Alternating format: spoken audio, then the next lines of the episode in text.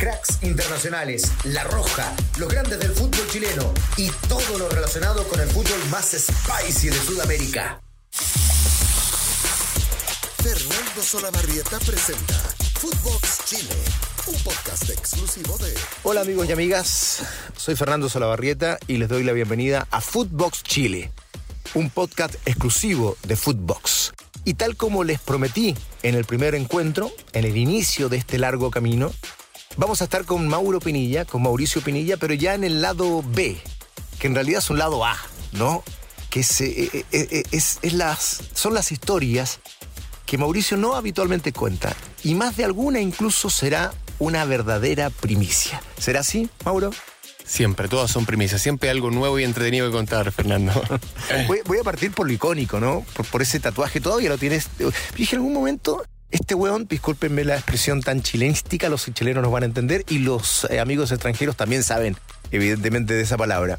Este weón no puede tatuarse un palo tan dramático en el que sufrimos todos. Yo dije, en algún momento se lo va a tapar, ¿no? Sigue ahí. Eh, no, sigue ahí vigente. No se va a borrar. De hecho, un, un- un momento se comentó que me había borrado el tatuaje, que me había arrepentido, pero jamás, jamás. O sea, aparte que mi intención nunca fue tatuarme la jugada. O sea, yo, yo, yo, quería, quería como cada momento que tengo tatuado en mi cuerpo importante en mi vida, quería tatuarme mi participación en el Mundial. La Copa no me la podía hacer porque obviamente lo habíamos ganado. O sea, es una ridiculez. Y no buscaba tampoco, podía haber sido la argolla de los Juegos Olímpicos, como lo hacían algunos, así como representativo del Mundial también, la Copa o alguna, algo en especial así, pero dije no. A ver, aquí el momento icónico de mi participación en el Mundial es esta maldita jugada y esta maldita jugada me va a acompañar toda la vida y me acompaña siempre en redes sociales y en todos lugares y la tengo tatuada en mi, en- en mi- en mi espalda, así que no la cambiamos. ¿Alguna noche sueñas con que esa pelota entra? ¿Has tenido algún sueño donde la claváis en el ángulo? Sí, hace un, hace un par de años tuve ese sueño de que, de que porque efectivamente después con, con- con- con las redes sociales y el mundo digital, eh, se creó la jugada, se representó de la misma forma que, que yo había, le había dado el travesaño, pero hacían la pelota entrar y simulaban festejo, entonces me quedé con esa grabación, o sea, con ese, con ese video un día y despierto como emocionado, dije, oh, le ganamos a Brasil. Eh, no, no le habíamos ganado a Brasil, la verdad que era solo un sueño. Eh, ¿Te imaginas hubiese entrado esa pelota aquí? ¿Qué habría, en este momento no te estoy haciendo una entrevista yo, estás en Mónaco, no sé, disfrutando. Mira, la verdad que hay compañeros que me decían, mira, menos mal que no metiste esa pelota porque quizás estuviésemos perdido de por vida. Así que dije, no, está- mira, si Dios sabe por qué hace las cosas y sinceramente, no, pero fuera entre, entre broma y todo, ¿qué hubiese pasado? No sé. Imagínate eliminar a Brasil en su, en su, en su país, en un mundial.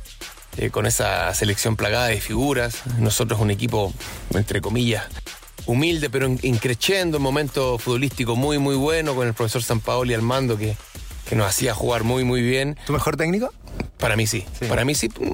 He tenido muy buenos entrenadores, pero creo que él logró sacar de mí y, mejorar, aunque y, mejorar cosas que, que me sirvieron mucho a lo largo de mi carrera. Sobre todo la evolución de delantero, como te comentaba. Pasé de ser un, un 9 un poco más estático, un 9 con movilidad, un 9 con, con, con- con movimientos de saber presionar, con movimientos eh, diferentes a los que yo estaba acostumbrado y eso también me, me- me ayudó para ir evolucionando también en el fútbol moderno. De increchendo me agarro, dijiste recién increchendo. ¿Tu mejor etapa futbolística en Italia? ¿Tu mejor momento de vida incluso? Sí, absolutamente. Viví momentos maravillosos en Italia, muy, muy, muy lindo. O sea, desde, desde, desde mi debut del año 2003, cuando me tocó enfrentar en ese mano a mano a Gigi Buffon, que, que me tapó una pelota espectacular arriba, yo jugaba en el Kievo, tenía solo 19 años, hasta mi retiro. Hasta mi retiro, quizás eh, mi última actuación en el lleno, el año 2017. Creo que fue una carrera, por lo menos para mí, eh, maravillosa, o sea, llena de, lindos recuerdos. eh, viví muy bien en Italia, recorrí todo el mundo, recorrí todo el mundo con la selección, la verdad, con una experiencia de vida única y que la atesoro en mi corazón. Bueno, se entiende, ¿no? Un jugador de tus características. A los 19, y quiero contarle a la gente, algunos jóvenes que están escuchando este, este podcast. Mauricio Pinilla, a los 19 años, era proyectado como eh, un jugador que iba a sobrepasar a Iván Zamorano, que es ícono en, e- en ese puesto. Habías hecho a los 19 años muchísimas cosas muy importantes. En la, bueno, la vida también. Ya, ya, ya estabas lleno de experiencia, Mauro, que en aquella época. Sí, en todo, en todo. La verdad que tuve Una que- vida intensa, ¿no? Sí, intensa y tuve que tener una madurez, una madurez mucho más rápida porque el- el- la carrera es tan corta que a veces yo ya tenía 18, 19 años, había debutado en selección, había marcado goles en eliminatoria. Era muy conocido a nivel nacional y a nivel internacional me estaba haciendo mis, armas ya. Me había comprado el Inter de Milán, eh, entonces por ahí un poquito uno pierde el, sentido de la vida y la brújula un poco, pero, pero como te comenté anteriormente, pude retomar después de esos malos momentos, eh, pero sí, efectivamente, a los 18, 19 años ya tenía que tener una mentalidad de un viejo. Yo te conocí en esa época.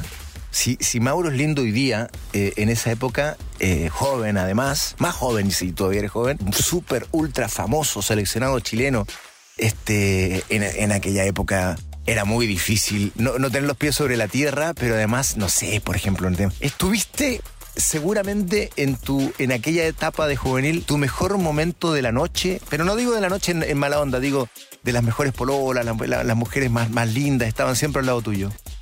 Mira, la verdad que cuando uno entra en esa dinámica, un poquito de la fama y todo, como que, como te comenté, como que se pierde un poco. Eh, lo importante es, eh, es- es no volverse loco. Yo me volví loco. Sí.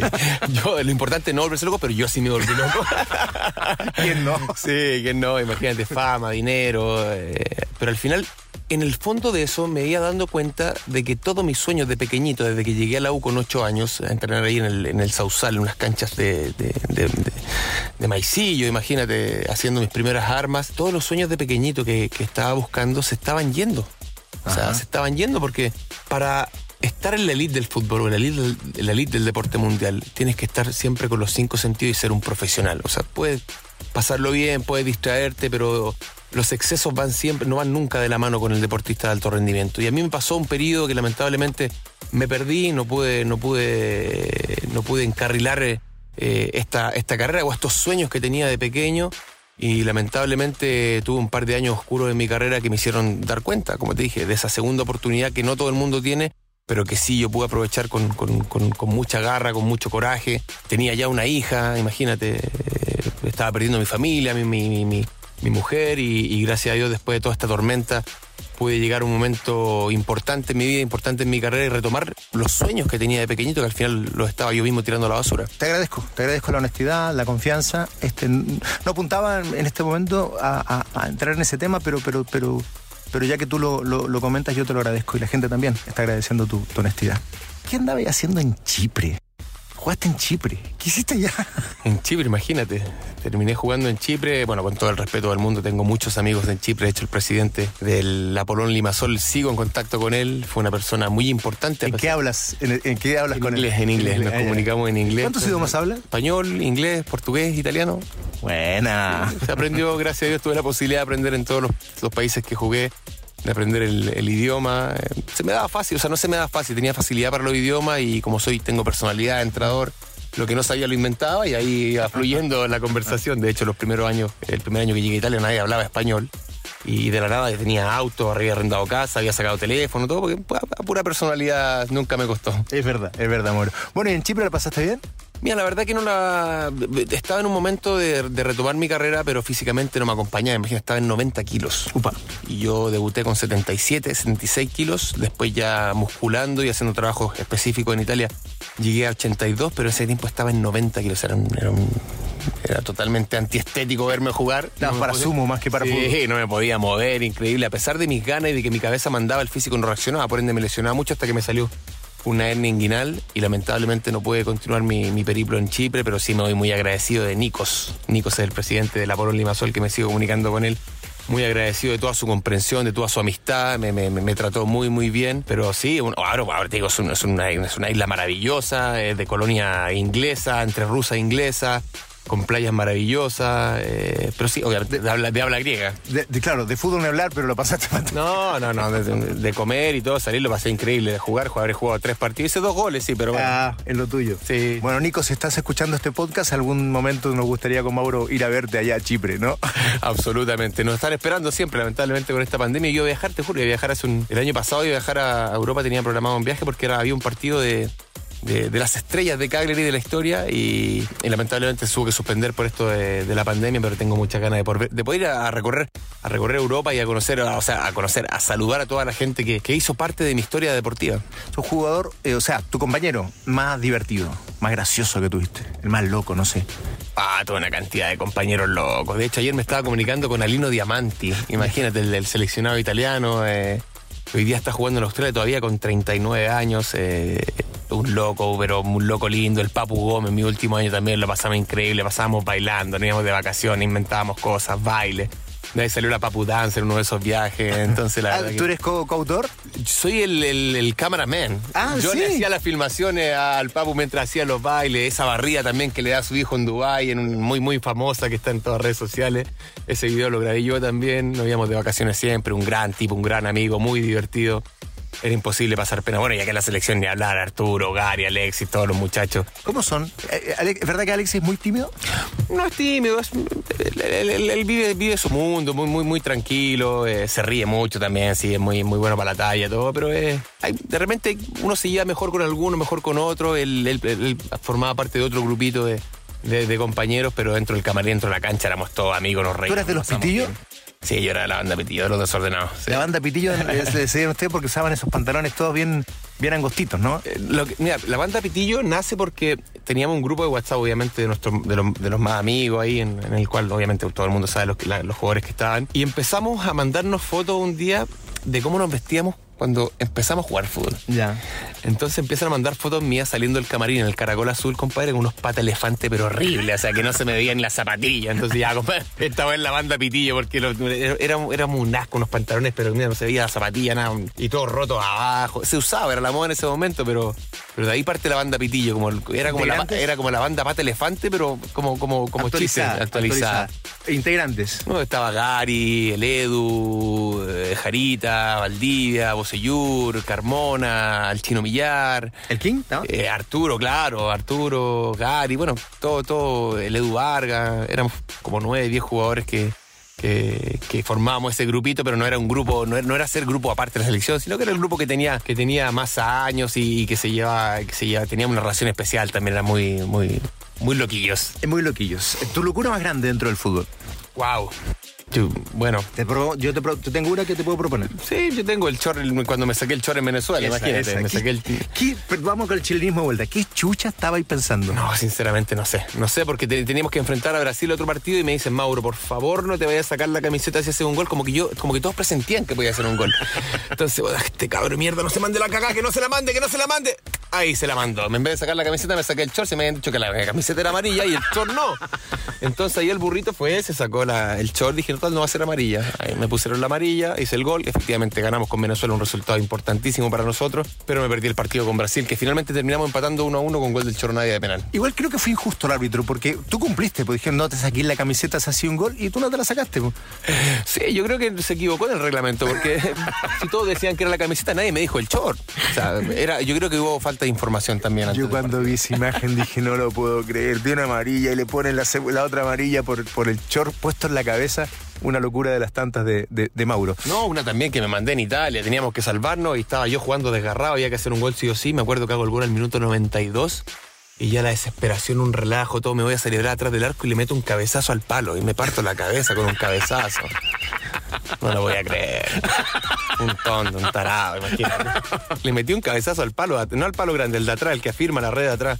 Me corté aquí las... No, no lo puedo creer. Pero bueno, nos salvamos, la, la euforia, la alegría. Yo tenía esa forma un poquito media, media diferente de festejar y, y de hacer alusión a los, a los, a los logros. Eh, un- un- un- eufórico, eufórico. Eufórico, es así. siempre, Ya. todo eufórico. Hablemos, hablemos de, tu, de tu nueva etapa. Tengo un par de minutitos para. ¿De animador de televisión? ¿Te imaginaste alguna vez? Está animando un programa eh, fantástico los días sábados, le va muy bien con una gran animadora de nuestro país, con Karen Dogenbailer. Le se está yendo muy bien en rating, o sea que además la está rompiendo.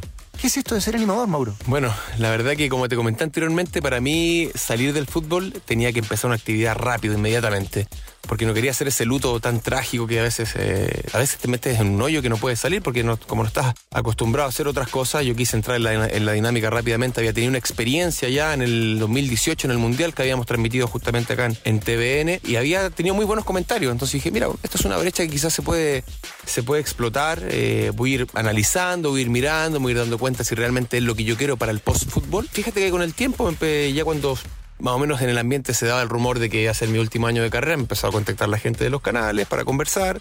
Me junté con mucha gente, hice análisis, conversé con mi familia y en un momento determinado dije, ¿sabes qué? Esta puede ser mi actividad post-fútbol. ¿Vamos a probar? Vamos a probar. Así que me vine, empezamos con este proyecto televisivo cultural que va los días sábados por TVN, con un contenido gigantesco de cuatro horas, muchísimas horas de grabaciones, como un servicio militar para mí. Pero encantado lo estoy haciendo con muchas ganas, eh, con mucha humildad, con muchas ganas de aprender, de, tratar de, recopilar toda la información para ir potenciándome, para ir creciendo también, porque Obviamente, como en toda actividad, no quiero que sea algo pasajero, sino que, se, que, que, que sea algo que, pueda ser parte de mi vida en el futuro. Entonces estoy trabajando en eso, también estoy trabajando por las noches en ESPN, eh, obviamente siempre todo relacionado con el fútbol. Eh, bueno, esto de TVN no tiene nada que ver con fútbol, por eso es, es, para mí es algo nuevo. Y, en estos momentos también haciendo de, de, conductor de Juegos Olímpicos, que para mí es sinceramente un desafío gigantesco, gigantesco, porque eh, es algo totalmente nuevo para mí. Me he tenido que estudiar mucho, he tenido que interiorizarme sobre todas las disciplinas y también aprendiendo de gente que está al lado mío con muchísima experiencia, que, que me ha dado la posibilidad también de que se hicieran todas las cosas mucho más fáciles. Mauro, desde mi humilde opinión, tienes talento, tienes una gran capacidad comunicacional, tienes disciplina, tal vez que no tuviste tanto en alguna época de tu vida futbolística, tienes ganas de aprender, tienes todo para que te vaya bien. Estoy seguro que vas a romperla en esta nueva faceta de, de tu vida. Y como es así, te pido que tú despidas el podcast, ya que eres un animador y lo estás haciendo de verdad muy, muy bien. Bueno, como un animador, despides este podcast. Bueno, amigos y amigas, ha sido un verdadero placer haber estado con ustedes. Espero que les haya gustado este podcast que, que realiza el señor Fernando Salabarrieta, un gran, un gran periodista de nuestro medio nacional e internacional conocido en todo el mundo. Eh, esperemos que, que no sea la última oportunidad, que me siga invitando. Son muy buenos estos relatos, estas charlas, estas anécdotas. Así que los dejamos cordialmente invitados a que no se lo pierdan porque está increíble. Un abrazo grande a todos acá en Chile y en todo el mundo. Eso es, la nueva faceta de Mauricio Pinilla. Claro que sí, ha sido un placer, Mauro. Muchísimas gracias. Muchas gracias a ti, Fernando. Todo el éxito del mundo. Y para ustedes también, un, un placer haber compartido. Esto es Footbox Chile por las plataformas exclusivas de Footbox. Gracias para todos, nos vemos el viernes. Esto fue Footbox Chile con Fernando Solabarrieta, podcast exclusivo de Footbox.